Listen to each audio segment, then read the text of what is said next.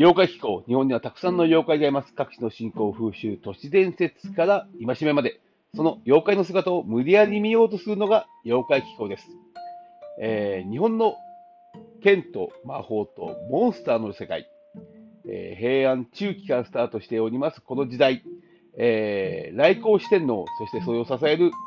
安倍の生命でございます。物語的にはこのような形でよく紹介されることが多いですが、えー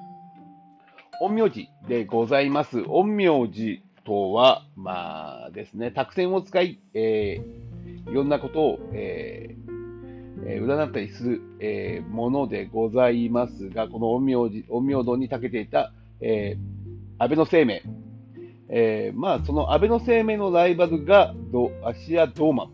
そしてそれを打ち倒して、安倍の生命が陰陽師として中心者となっていくわけでございます。大体物語はそのように紹介されておりますね。この安倍の生命がよく使ったもの、それが式神でございます。えー平安時代流星を極めた陰陽道において、その十社が陰陽師、十社である陰陽師が刺激した鬼神、もしくは精霊のことをしがみと言った。陰陽師はしがみを紙や人形、人形動物などに憑依させて利用したり、あるいは人間の姿を問わせることが可能だったという。平安時代の陰陽師、安倍の生命は、このしがみを自由自在に操り、えー、呪術以外にも身の回りのの炊事をやらせたいという話がある。安倍の生命が刺激した式神は十二神将と呼ばれていた。生命は自宅近くの一条戻り橋の下に、えー12体のしがみを隠し、断ることに呼び出しては刺激したという、はい、安倍の生命のしがみ十二神将でございます。えーまあ、映画とかでよく書いてましたが、えー私の好きな、えー映画、小説、帝都物語、えー帝都物語の、えーえー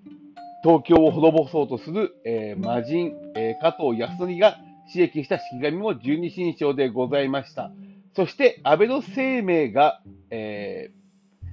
陰陽師のの修行して、その陰陽道を学んだ師匠が、鴨忠之と安則親子というわけでございます。設定はそこから来るんだろうなと、今、えー資料を見て気がつきました。えー、式神と言いますが、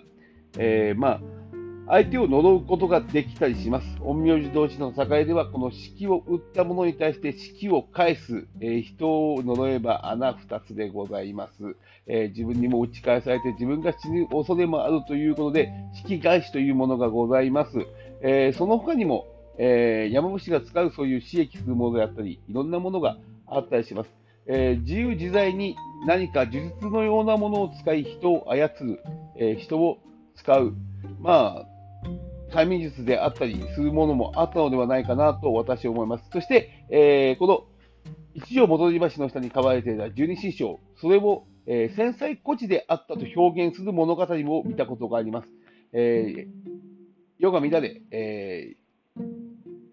えーと、その増えていった難民たち、そして孤児たち、その孤児たちに、えー食事を与えながら世話をして、自分の意のままに扱ったという話もございます。えー式と言われても、えー技術的なことだけではなく、そのような人を操るという術を、この安倍の生命、実は持っていたのではないかなと私は思います。えー一条戻り橋、